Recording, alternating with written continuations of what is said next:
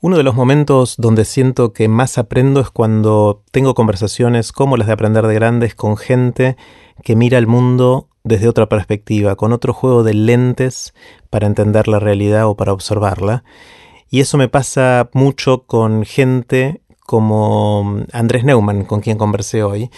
Andrés es escritor y es lector, lee y escribe hace muchos años y mira el mundo de una perspectiva distinta y creo que complementaria a la que yo fui desarrollando en los últimos años y por lo tanto me enriquece un montón. Fue una gran conversación, pero antes de dejarlos con Andrés, les cuento qué es todo esto.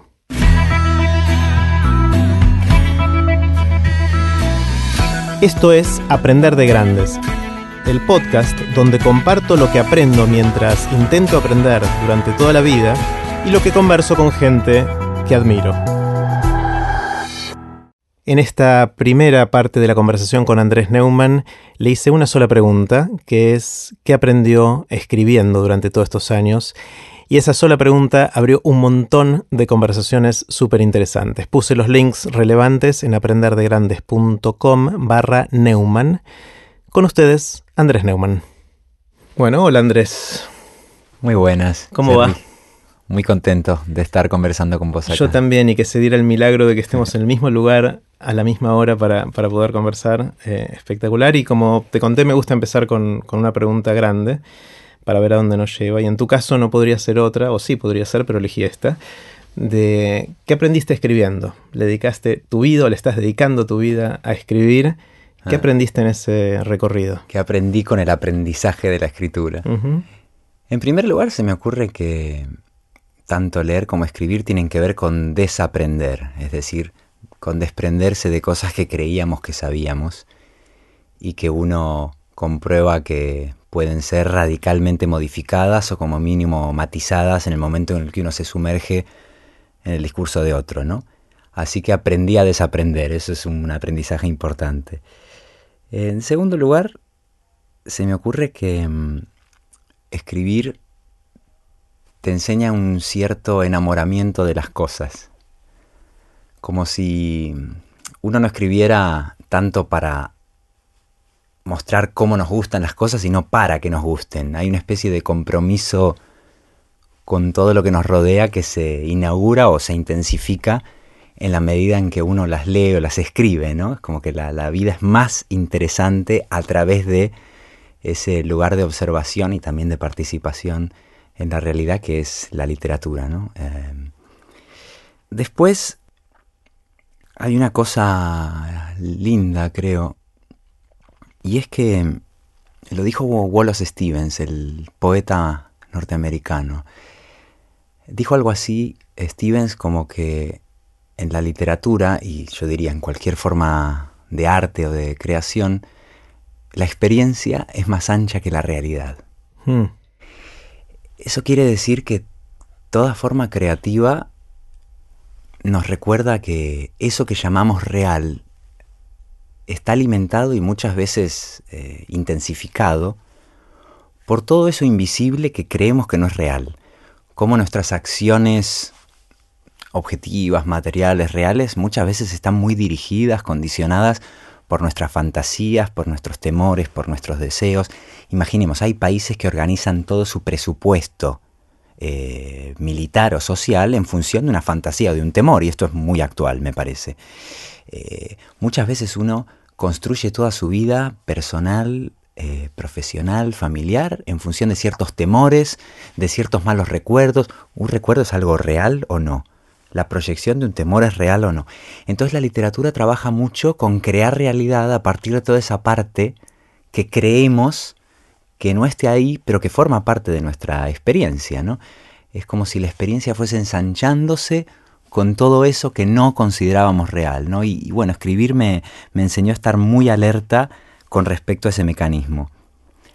Después hay otra cosa particularmente conmovedora de la narrativa, de la ficción, y es que muchas veces me he sentido más sincero escribiendo ficción que escribiendo supuestamente mi propio nombre. Uno cree que hay ciertas cosas muy íntimas o muy personales que solo se pueden contar tal y como uno cree o recuerda que sucedieron. Y sin embargo, la autobiografía tiene un montón de limitaciones muy incómodas. Uno cuando escribe algo muy personal no puede evitar autojustificarse, ponerse en un lugar de conveniencia, autoengañarse ejemplarmente, viste que somos, las personas somos máquinas del autoengaño, ¿no? Entonces, cuando uno pone un filtro eh, ficticio en aquello que está narrando, de pronto se libera de esas cargas y no aparece en un lugar fantasioso, evasivo, lejano. Por eso me pone. Me enoja mucho y me, me, decepciona mucho cuando escucho, bueno, en tiempos de urgencia, de realidad, ¿para qué queremos ficción? Precisamente por eso. Porque a veces no sabemos qué hacer con la realidad porque nos llena de conflictos y esos conflictos derivan a una especie de ejercicio de, de la mentira permanente. Yo que sé, leamos los diarios, ¿no? Entonces de pronto la ficción es como que te genera un pacto mediante el cual uno puede decir cosas incómodas o mucho más comprometedoras de las que diría en su propio nombre. Así que lo diría así, ¿no? La ficción nos permite vivir dos veces y también ser más sinceros, ¿no? O sea, ahí te, interrumpo un segundo. No, por favor. O sea, parecería ser que en esos casos la ficción es más real que la realidad, de alguna manera. claro, es una intensificación de la realidad, no un alejamiento de la realidad, ¿no? Sí, es, eso lo, lo siento muchísimo cuando estoy creando un personaje o inventando una historia, es como si pusieses una lupa salvaje de aumento sobre todas las cosas. Claro, y eso es también esa frase que ya es muy trillada de que toda obra es autobiográfica de alguna manera. Claro, yo creo que hay esos dos polos que serían la, pongamos, la experiencia personal o la autobiografía y la imaginación o la ficción, esos dos polos trabajan siempre bidireccionalmente, al menos en mi experiencia. Es como que uno convoca al otro para generar una escritura compensada. Me explico. Si vos estás trabajando mucho en algo íntimo, como, como te explicaba, hay ciertos bloqueos que solo resuelve agregarle algo imaginario o ponerle una cierta distancia de un personaje que te va a permitir aproximarte sin miedo a eso, pero también funciona al revés. Cuando vos estás hablando de una historia aparentemente remota, aparentemente que no tiene nada que ver con vos, que sucede en un lugar muy lejano, que esto es un recurso que a veces utilizo, ¿no? Una especie de cuanto más lejos mejor, no podés evitar empezar a volcar un montón de cosas tuyas para darle vida a ese personaje, a esa lejanía. Y entonces terminás siendo mucho más íntimo precisamente porque la historia en teoría no tenía nada que ver con vos. Así que digamos que lo imaginario uno termina agregándole lo propio y a lo propio uno necesita ponerle algún tipo de filtro ficticio. Y si no trabajan esos dos polos al mismo tiempo, es como que la historia se me debilita un poco. Eh, después otro mecanismo muy interesante de cualquier escritura, no solo la literaria, ¿no? la ensayística, la periodística también lo, lo verifica y estoy seguro de que la científica también. Y es que el lenguaje no, no refleja simplemente nuestros pensamientos o nuestras emociones, sino que hacen algo mucho más interesante. Eh, los, los, genera, los, los modifica. Eh, ¿Viste cuando uno está teniendo una discusión o un intercambio de opiniones muy apasionado y se escucha decir cosas que uno no sabía que pensaba? No que uno está hablando porque pensó, sino que habla para pensar. Ese momento milagroso en que la expresión oral se convierte en un vehículo de pensamiento.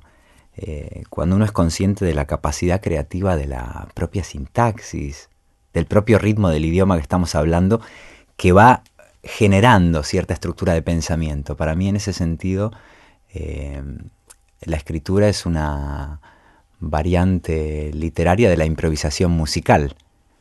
Se encuentran ideas en el camino de ir desarrollando esos sonidos.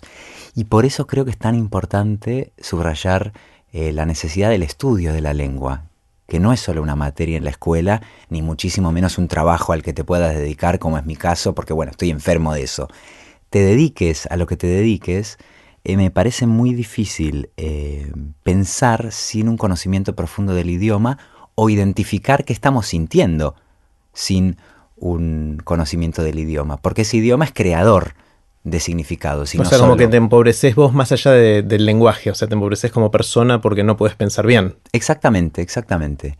Me parece que no es solamente un espejo, sino un molde si no hay molde, no hay forma en la que uno se pueda convertir, ¿no? Entonces, bueno, eso uno todo el tiempo tiene esa sensación cuando está escribiendo. Ah, no sabía que sentía esto, ¿no? Eh, uno puede enamorarse porque está escribiendo un poema de amor. Claro. Y, esa especie como de uso lisérgico de la escritura es absolutamente alucinante. Es terapéutico también en algún lugar. Es terapéutico y también es alucinógeno. Claro. Es decir, uno se puede generar eh, emociones o sentimientos que creía que no tenía o que estaban en una zona desconocida de uno. Y por supuesto también tiene ese valor catártico, ese valor de autoconocimiento. Entonces digamos que es un festival de posibilidades en ese sentido el lenguaje que va mucho más allá de sujeto, verbo, objeto, este, verbos irregulares y todo ese aparataje que suena aburridísimo nada más mencionarlo. Pero es que en esas herramientas hay posibilidades muy emocionantes que no tienen que ver ya con el, con el idioma, pero que no pueden suceder sin el idioma. ¿no?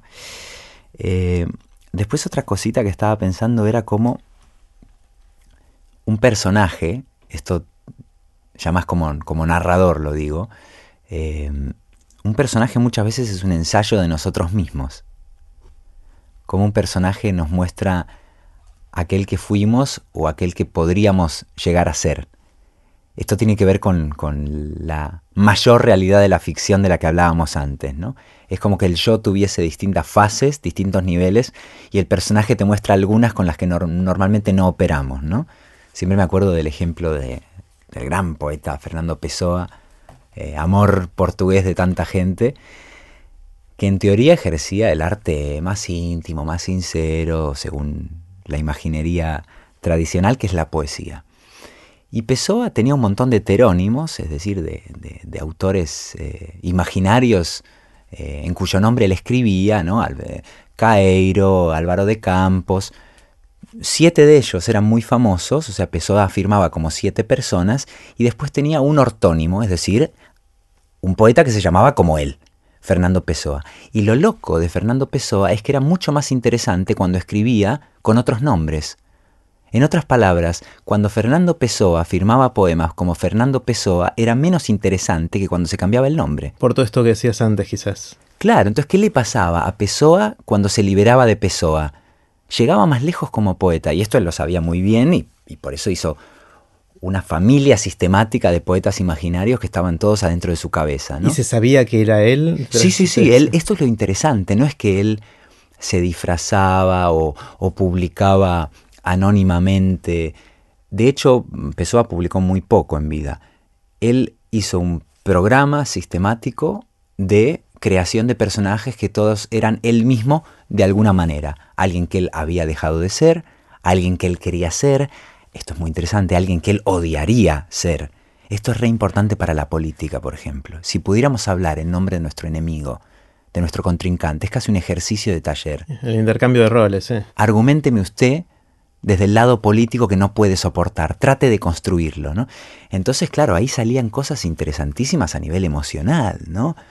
Eh, decía, bueno, soy una persona alegre, está bien, entonces escribí poemas fúnebres. No soy una persona depresiva, bueno, necesitas argumentar por qué es maravilloso este momento. Y esa especie de ejercicio eh, Pessoa lo llevó a la máxima expresión. ¿no? Eh, pero hay una última cosa para mí, y sobre todo, que me ha enseñado escribir y cuando digo escribir digo leer, porque son dos actos que para mí eh, se relacionan todo el tiempo de manera directa o por lo menos implícita. Y es que leer para mí tiene algo casi sobrenatural de conversar con muertos, ¿no? Con muertos que a veces están más vivos que uno y que fueron más vivos que uno. Y, y que entonces complementariamente la escritura, a mí me gusta pensar, que sirve para conmover a nuestros muertos, para emocionarnos con ellos, para, para resonar con ellos, como si fuésemos, y lo digo esto al lado de una extraña guitarra sin cuerdas que tenemos acá en este sofá de al lado, nos sirve para hacer una especie de, de, de, caja de resonancia de lo que vivieron otros. Es como lograr por un ratito ser contemporáneo de alguien que no lo es. Tal cual, es como una máquina del tiempo que nos transfiere memorias ajenas que empiezan a sonar con la nuestra. Y eso de algún modo ya es un fenómeno de ciencia ficción. O sea, leer es de ciencia ficción, ¿no? Y, además me parece que para seres tan mortales como nosotros, eso no está nada mal, ese recurso. Para sentirse un poquito menos mortal por un ratito, aunque sea. Exactamente, o para hacer algo eh, creativo con esa mortalidad, ¿no? Claro. Viste que los antiguos decían que, que la vida era un ars moriendi, es decir, el arte de aprender a morir. Vivimos para saber morir. Y esto que parece casi elemental es una ecuación que nos cuesta muchísimo empezar a resolver, ¿no? Mm. ¿Qué hacemos sabiendo que nos vamos a morir? Bueno, eh, operar con ese tiempo, generar eh, alternativas para que ese tiempo funcione de otra manera. ¿no? Mm. Y sin duda que cuando uno está en contacto con la lectura, con el arte, pasa algo con tu tiempo, ¿no? Se tiende una, una línea de comunicación muy potente con el pasado y con ciertas tradiciones, se modifica absolutamente tu presente y se abre un campo de futuro. Entonces están trabajando, viste que vivimos de una manera un poco esquemática donde pasado, presente y futuro parecen existir como entidades separadas. Esto la física y la ciencia, que te voy a decir a vos, sabe perfectamente que no es así, pero nuestra vida cotidiana, igual que funcionamos un poco con Newton y no con Einstein, funcionamos como si de verdad existiera el pasado, el presente y el futuro y se pudieran distinguir. Quevedo, lo dijo ya hace unos cuantos siglos, dijo, tratando de explicar cómo esta estructura tripartita del tiempo es imposible, dijo en uno de sus sonetos más célebres, ayer se fue, mañana no ha llegado, hoy se está yendo sin parar un punto. Y añade, soy un fue y un será y un es cansado. Esta maravilla, que no fue dicha ahora, sino hace 400 años, eh, nos recuerda que, que, con esta estructura tripartita con la que tratamos de manejarnos cuando suena el despertador, nos movemos a trabajar, volvemos, casa, la familia, es totalmente frágil y provisional. Y yo siento que cuando estoy leyendo, o cuando estoy escribiendo, o estoy delante de un cuadro, o estoy escuchando música, visualizo cómo esos tres momentos trabajan a la vez. Y entonces es un estado de plenitud y de menos mortalidad muy especial. Dijiste un montón de cosas y, quiero hacer doble clic en todas y, meternos en, cada una de ellas. Eh, empezaste diciendo desaprender y, eso es, es, es, algo que está ahora bastante de moda decir hay que desaprender para mm. poder aprender y todo eso, pero no lo entiendo muy bien. O sea, quiero, o sea, siento que, lo, olfateo, lo intuyo, pero me, falta, quiero, quiero amarrarlo un poquito más, quiero, quiero... Em, está bien que uno, si tiene vicios o tiene formas de hacer las cosas, si quiere aprender algo nuevo, tiene que dejar esos vicios. Esa me parece la, más obvia, digamos, de la... Pero, pero ¿qué es? ¿Qué es desaprender? ¿Qué, ¿Qué cosas tuviste que desaprender vos, por ejemplo? Está muy bien, porque además tu objeción tiene que ver con desaprender el concepto de desaprendizaje. Está bueno, en el fondo lo estás aplicando, ¿no? O sea, ya oí esto muchas veces, pero ¿qué queremos exactamente decir, no? Porque a veces hay una idea que puede parecer eh, desafiante o desmitificadora, pero cuando se repite de manera mecánica, eh, al final se necrosa y termina sirviendo para todo lo contrario, que es para dejar de cuestionar. Entonces me parece bárbara tu, mm. objeción eh, y yo mismo me la estoy haciendo ahora. Creo que tiene que ver, hablo de la literatura, no, no me atrevo a decirlo en general, el desaprendizaje en general necesitaríamos este, un filósofo que nos asistiera, pero aplicándolo a mi, a mi ámbito más inmediato que es la literatura. Creo que el aprendizaje trabajaría en varios, del desaprendizaje trabajaría en varios planos. Uno que es muy, muy físico, muy orgánico, muy inmediato, que es el lingüístico. Hay frases hechas, hay eh, lugares comunes, hay giros de idioma que están muy automatizados y que transportan un sentido, una ideología, una manera de ver el mundo y que ni nos damos cuenta. Y si uno tiene, y acá salto más a la poesía, una conciencia un poquito más poética del lenguaje que está utilizando, rápidamente te saltan las alarmas y la frase hecha se convierte en un problema, ¿no? Un problema a resolver. Entonces te enseña a desautomatizar la manera en que te expresas, ¿no? Y a ensanchar un poco, estirar los límites de la gramática, de cuáles son las posibilidades de esa caja de herramientas que es un idioma. Ese sería un desaprendizaje muy claro que uno tiene frase por frase cuando escribe, ¿no? Después habría, me parece, un plano como más ideológico que tiene que ver con que uno cree estar muy convencido, ¿no? De lo que de lo que piensa, de lo que cree, uno cree tener una posición en el mundo más o menos afirmada, no sé, en términos de cuál es su idea de la familia, cuál es su idea de la política, cuál es su idea de su identidad nacional. Eh, uno querer, eh, queriendo o sin querer, maneja un montón de sobreentendidos bastante firmes al respecto. Y cuando uno se topa con un libro, con un discurso artístico, intelectual potente, uno casi se ve obligado a suspender esas convicciones, esas certidumbres, es como que penetra la duda en vos. Y este ejercicio no es tan fácil de que suceda en nuestra, en nuestra vida cotidiana, ¿no? Uno no se relaciona con los demás poniéndose en jaque. Muy al contrario, no casi trata de lo siguiente que hace después de saludar al vecino es tratar de convencerlo. No podemos parar de hacer proselitismo de nuestras propias convicciones. Es una especie de patología que tenemos todos, ¿no? Y el estar delante de un discurso potente eh, y bien armado, bien estructurado, me parece que te saca de ese rol. ¿no? Te sacude. Sí, y ese me parece que es un desaprendizaje muy, muy importante. ¿no? Y después está lo estético, que no es eh, menos importante. ¿no? Cuando algún tipo de obra de arte, cualquiera, ¿eh? em, y cuando digo obra de arte no necesita ser un gran clásico, no te estoy diciendo Picasso, Shakespeare, ¿no?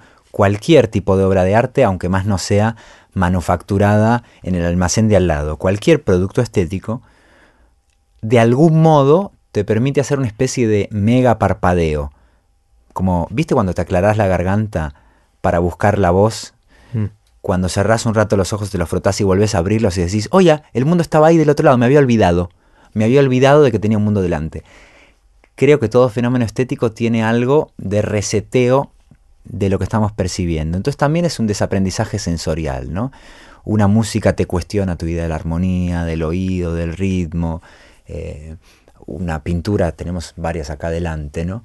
Y además, por ejemplo, detrás de tu cabeza, y me encanta describir esto en la radio porque entonces tenemos como que inventar la imagen que no hay, es pura literatura, tenés a la izquierda de tu cabeza tenés dos cuadros muy azules y verdes de esa gama, y al otro lado de tu cabeza está el blanco y negro. Entonces todo el tiempo estoy teniendo una sensación muy extraña, porque está el color a un lado y el blanco y negro a otro, ¿no? Como si hubiese dos mundos que no se pudieran comunicar. Y por esa disposición de esos cuadritos que tenemos detrás de la habitación donde estamos hablando, me puse a pensar en la relación entre los mundos en blanco y negro y los mundos en color. Uno se plantea, a la derecha es el siglo XX y la izquierda de tu cabeza, digo, es el color, ¿por qué no se pueden mezclar? Quiero decir, si uno se pone de pronto los anteojos, y a mí me vendría bien porque soy miope, eh, de mirar artísticamente, de pronto empezás a sentir que el lugar donde estás parado, tu, tu, tu, existencia física, tu relación con lo otro, podría ser muy de otra manera, ¿no? Y eso me parece que es muy vivificante. Dicho en muy pocas palabras, me parece que es imposible envejecer en la cabeza si, si estás rodeado de, de atención a esos pequeños fenómenos estéticos que a veces ni siquiera son artísticos. Me estaba acordando de, de, la película American Beauty, tristemente recordada por mucha gente en las últimas semanas, por razones no precisamente artísticas ¿no? y bastante lamentables. Pero hay una escena muy hermosa en la que, por cierto, no aparece Kevin Spacey, que son los dos chicos cuando está viendo una bolsa. Sí, que baila con el viento en el remolino. Claro. Es increíble esa escena. Esa escena es un taller de poesía, porque no están mirando una puesta de sol, no están mirando un fenómeno catalogado como bello. Como hermoso, claro. Están detectando una belleza en el mero hecho de prestar atención. Están en estado de hipnosis, de trance, donde cada eh, acontecimiento minúsculo es susceptible de ser visto como estético y ahí es donde se produce la, la poesía. Y ahí está entonces el desaprendizaje de qué es hermoso y qué no. Claro. Qué bueno. Otra cosa que mencionaste un poco al pasar, pero que me, a mí me interesa mucho es este tema de, aprender a observar. O sea, em, me parece increíble como así en la conversación diaria con mis amigos, mm. hablando de los mismos hechos, del mismo mundo, del, mismo paisaje que nos rodea, cada uno lo mira con una lente totalmente distinta. Eh, y como siempre, obviamente lo, lo, que cada uno dice, dice mucho más de cada uno que de lo que está viendo en muchos casos. Claro. Eh, entonces, de alguna manera, el escribir, entiendo, si te entendí bien qué es lo que aprendiste, te, dio una herramienta para observar de una manera profunda o que, te da una, una lente, casi una necesidad de observar de otra manera, ¿no? Y em, Así a mí, es. A mí siempre me fascinó eso, como que cada uno viniendo de otros lados puede observar cosas totalmente distintas. Y ahora, ¿hay una manera del escritor de observar o, o, es cambiar todo el tiempo y observar cosas distintas de la misma bolsa bailando en el torbellino de aire? Creo que es un poco las dos cosas y sí, estoy muy de acuerdo con tu reflexión.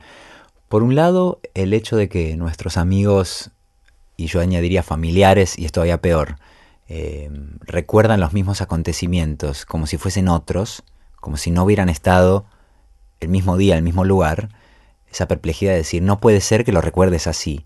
Imagínate una pelea de pareja, por ejemplo, ¿no? Vos dijiste, no, yo no dije, acabamos de decirlo, ¿cómo no podemos estar de acuerdo acerca de lo que acaba de ser pronunciado hace 10 segundos, ¿no?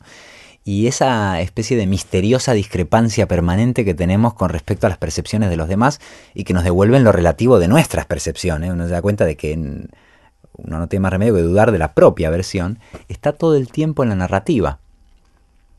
Eh, evidentemente uno puede hacer una narrativa muy omnisciente, a vista de pájaro, pero todo el tiempo un novelista, por ejemplo, se encuentra con la necesidad de ponerse en el punto de vista del otro personaje, de cambiar el lugar narrativo y es casi tanto como cambiar de, de persona que observa. Sos otro observando, ¿no? Supongo que a un actor le pasa lo mismo, por ejemplo, ¿no? No es que vos, siendo quien sos, podés cambiar de opinión o de postura. No, no, no. Es que el punto de partida es otro. Sos otra persona. Jugás a ser otro. Y ese juego es eh, extremadamente serio, ¿no? Eh, por otro lado, está una variante de eso que sería no, como tomar un lugar de observación muy, muy definido, muy claro, estar delante de la bolsa y tratar de agotarla, de exprimirla, ¿no? Ese sería un lugar, me parece, muy propio de, de cierta clase de poesía, que se pone delante de esa posible página en blanco, que es lo real, y espera a que algo sea escrito en ella. Entonces ahí no se trataría tanto de cambiar de yo, como de sacarle el jugo a cualquier pequeña esquina, cualquier pequeño objeto, casi con una convicción fanática en que todo es significativo, ¿no? Y por supuesto, cuando uno presta esa atención exagerada en la que uno necesita entrenarse, todo empieza a ser significativo. Estoy pensando en la ciencia de pronto. Alguna vez hemos hablado vos y yo de la necesidad de reforzar los vínculos entre lo que llamamos científico y lo que llamamos artístico, ¿no? Y cómo, y cómo hay una costumbre, me voy a permitir decirlo porque no hay otro término más técnico, muy pelotuda en el sistema educativo nuestro, en todo el mundo creo, de exigirle a una criatura de 10, 12 años que empiece a decidir si es de ciencias o de letras, no hay mayor aberración mm. para la formación de alguien. Digo, en la ciencia hay algo muy poético que uno puede ver, por ejemplo, en un personaje como Turing, este maravilloso y malogrado matemático, ¿no? que estaba demasiado por delante como suele ocurrir de su tiempo, y él de pronto pasó de las ecuaciones abstractas y del mundo, digamos, al vacío de la ecuación, del cálculo, a de pronto decir, ¿cuál es la estructura de esta flor? ¿Qué, ¿Qué ecuación hay en la belleza de este árbol que tengo delante? ¿no? Volviendo a hacerse una pregunta que es como muy griega, ¿no? Y ahí cuando él conecta la belleza del paisaje, de la creación externa, con las herramientas abstractas que te da la ciencia, se da cuenta de que una se alimenta de la otra, ¿no? Y siempre me imagino eso, a un físico, por ejemplo, eh, mirando cómo se mueve un vaso con la misma perplejidad con que un poeta está tratando de encontrar una metáfora, ¿no? Algún tipo de verdad, por un lado muy evidente y por otra parte muy oculta. Mm. Sí, ahí hay como una pequeña diferencia, y lo hablaba en otros episodios de Aprender Grandes con, con otra gente, de la mirada del artista y del científico, que seguramente es por deformación de, esa arbitrariedad de separar las cosas, ¿no? Porque en realidad todas estas miradas nos enriquecen y son complementarias, pero el, científico parte del supuesto que hay un mundo a ser entendido. Hmm. El artista, sea escritor, sea artista plástico, lo que fuera, construye mundo. Hmm. O sea, lo estoy obviamente simplificando y poniendo de una manera casi extrema. Eh, pero eso es conceptualmente distinto, ¿no? Tal y como lo formulás es muy distinto. A mí tratando de desaprender esa idea, ahora jugando a ser vos, se me ocurre darle la vuelta a la media y decir, hay una parte de la ciencia y del arte que funcionan exactamente como vos lo acabas de formular, pero creo que, creo que el, el funcionamiento inverso también es cierto. Imagínate, por ejemplo, la novela tradicional del siglo XIX, el nacimiento de la novela clásica. Servía para entender el mundo. Se creía, y esto sigue funcionando en cierto modo, que con una novela podés conocer mejor, yo qué sé, la sociedad vietnamita. Yo acabo de leer una novela de un vietnamita, eh, que es una de la generación de la gente que estuvo durante la guerra de Vietnam y después eh, los descendientes de esa generación se fueron a vivir a Estados Unidos con los conflictos propios de esos dos mundos, etc. Es una novela, es una obra de ficción y yo sentí que entendía cuestiones políticas e históricas profundamente reales que leyendo los diarios me habían pasado desapercibidas. ¿no? Entonces hay una función eh, cronística, ponele, de la novela, y una función profundamente introspectiva, emocional, psicológica de la poesía, que tienen que ver con entender el mundo y no solo con crearlo. Y también estoy pensando, y en esto casi me da vergüenza decir tú la voz porque no tengo ni idea comparado con tu conocimiento de la materia, pero estoy pensando en cierto grado de la física posterior a la física cuántica o a la observación del universo a un nivel que está más allá del telescopio, más allá de lo visible, que me pregunto si no es muy difícil distinguir entender o ver el mundo de imaginarlo, crearlo. Es algo, es algo que genera un producto tremendamente imaginario a partir de herramientas en teoría muy exactas y muy precisas, ¿no? Claro, estamos en un momento de la ciencia en la cual eh, en muchos aspectos, sobre todo en cosmología, que es eso de mirar muy lejos o de mirar en lo muy chiquito, claro. en el cual la teoría está mucho más adelante de lo que hoy podemos medir entonces tiene algo de construcción de mundo, porque hasta que no pueda ser medido es una teoría y no está sujeta todavía a la experimentación científica, con lo cual es una teoría que es posible, dadas las observaciones que tenemos a escala humana, pero que no podemos eh, validarla o falsearla hasta que no podamos ver más lejos o mirar más chiquitito o acceder a cosas que hoy no podemos acceder. Y bueno, en la literatura hay muchos ejemplos, o bien, por ejemplo, de ciencia ficción, de cosas que se escribieron como imaginaciones disparatadas que se verificaron, pero digo, desde Philip K. Dick o Julio Verne en adelante, pero también... O el mismo Borges, ¿no? O el mismo Borges, claro, totalmente. Mm. Bueno, Borges, como dijo Humberto Eco, inventó Internet, en cierto modo, ¿no? Sí, sí, sí. la biblioteca Con el Aleph o la biblioteca de, de Babel o, el libro de arena, sí. Exactamente, el libro de arena es Wikipedia. es un libro que cada vez que lo lees cambió. No, no podés y leer la Wikipedia dos páginas infinitas otras, o sea, todo lo que... Tal cual. Pero también a un nivel, digamos, más, más intimista, uno puede leer en obras clásicas, a veces grecolatinas, es decir, remontándose muy atrás, personajes con emocionalidades que son casi fantásticas. Yo qué sé, un hombre que también es una mujer, no sé qué, de pronto te das cuenta, estás leyendo lo trans cinco siglos antes de Cristo. Te quiero decir, entonces permanentemente yo creo que hay, cuando la creación de mundo es certera, termina siendo profética, y cuando la observación es muy minuciosa, necesita trascender a lo imaginario porque todavía no somos capaces de ver lo que queremos ver, ¿no? Entonces me gusta pensar que incluso esos dos polos de algún modo pueden armonizarse. Claro. Ahora que te estoy escuchando, acabo de unir una cosa que nunca había pensado. Eh, a mí de adolescente, o sea, yo ya pintaba que iba a estudiar ciencia desde relativamente chico, pero adolescente me, me encantó leer, pero especialmente ciencia ficción. O sea, de alguna manera yo busqué en la literatura la construcción de mundos, pero de algo que podría ser una continuación más o menos suave de lo que yo veía en, mi mente científica de tratar de entender cómo funciona el mundo, ¿no? Y bueno, absolutamente. Y además, bueno, hablábamos de Grecia y viste que los pitagóricos tenían una idea que a mí me parece tan atractiva y tan reparadora hoy en día, ¿no? Aunque se haga con el instrumental y los conceptos de hoy en día, que es pensar que la música, las esferas celestes, la matemática y la emoción tienen estructuras paralelas, ¿no?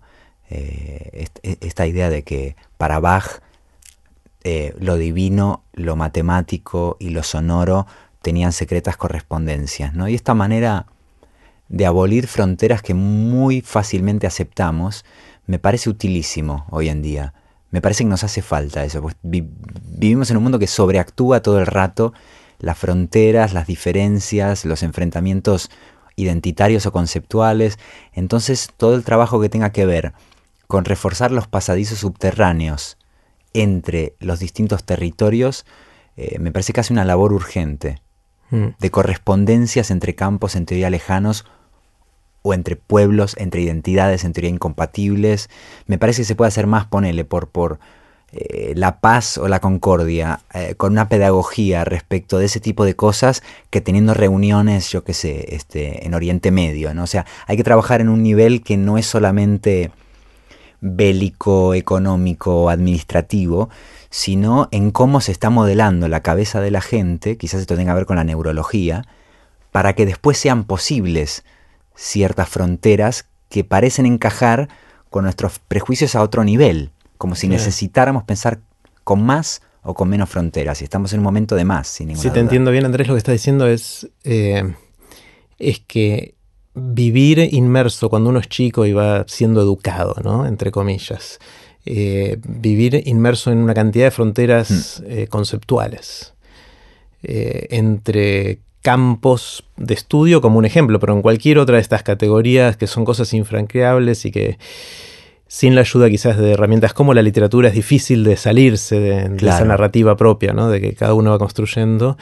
Eh, puede ser casi una falla fatal a la hora después de tratar de resolver, de resolver problemas, si quieres, bélicos o de conflictos entre pueblos y ese tipo de cosas. Eso me temo, sí. Eh, está bueno como observación. O sea, es como... La pregunta es entonces, ¿cómo haríamos en un sistema educativo actual para sembrar las, las, condiciones para que en el futuro los chicos piensen sin esas fronteras, ¿no? O piensen de otra manera que está bueno, está bueno como para pensar, ¿no? Y habría que repensar eh, las herramientas pedagógicas, los materiales de estudio, y ese repensamiento habría que hacerlo de una manera responsable y colectiva. Te quiero decir, uno de los problemas, yo vivo en España eh, y hay un vicio que es idéntico al argentino ahí, que es eh, tratar de deshacer todo lo que hizo el anterior y refundarlo, ¿no? Eh, una especie de criterio atila con respecto al pasado inmediato. A veces hay cosas que hay que cambiar y además eh, urgentemente, pero otras veces es una especie de, mito de Sísifo, este personaje mitológico que no hacía más que cargar con una enorme piedra redonda al final de una cuesta para ver cómo esa piedra vuelve a caer del otro lado de la colina y tener que volver a subirla, ¿no? Albert Camus escribió un ensayo bárbaro sobre el mito de Sísifo y, cómo la, muchas veces el sentido de la vida contemporánea tiene que ver con que todos somos Sísifo. Entonces me parece que sería importante como tomarse los programas educativos no solo como un campo de batalla político, sino como una cuestión más profunda de, estructura epistemológica. O sea, ¿qué estamos haciendo con el molde de la cabeza de todos los ciudadanos? ¿no? ¿Qué tipo de estructuras de pensamiento estamos propiciando para que después se rellenen con lo que cada uno quiera. ¿no? Ahora decías que España quizás se parece a esto de que cada uno trata de deshacer lo que hizo el anterior. Ahora, ¿no es universal eso? ¿Hay lugares donde eso no suceda? Y habría que hacer un estudio más serio. Digo, no me atrevo a dar una respuesta muy contundente porque sería medio, medio frívolo por mi parte, pero así, muy a la ligera, se me ocurre que hay ciertas zonas del mundo, eh, no sé, ponele Escandinavia, algún país del norte de Europa, en, el que parece haber un cierto consenso respecto de que más allá de las discrepancias políticas, a veces radicales que hay, eh, hay como una cuestión estructural de la educación que, tiene que ser trabajada en conjunto y en equipo y es casi como una especie de carrera de relevos más que, más que como un tiroteo. ¿no? Mm. Eh, pero bueno, más, más allá de las diferencias entre los países, me parece interesante pensar en la relación entre cómo todo nuestro accionar social y político sospecho que está más condicionado de lo que parece por nuestra educación mm. estética e intelectual previa que no tiene nada que ver con todo eso, ¿no? Mm. Otra cosa que dijiste que me, llamó mucho la atención y es algo que me, ocupa la mente bastante, es esto de que la experiencia es más ancha que la realidad. Hmm. Em, yo, una de las razones por las cuales me gustaba leer de adolescente, aparte de soñar las cosas imposibles de la ciencia ficción y todo eso, o no, no imposibles, sino todavía no reales, era esta idea de en una vida vivir más de una vida.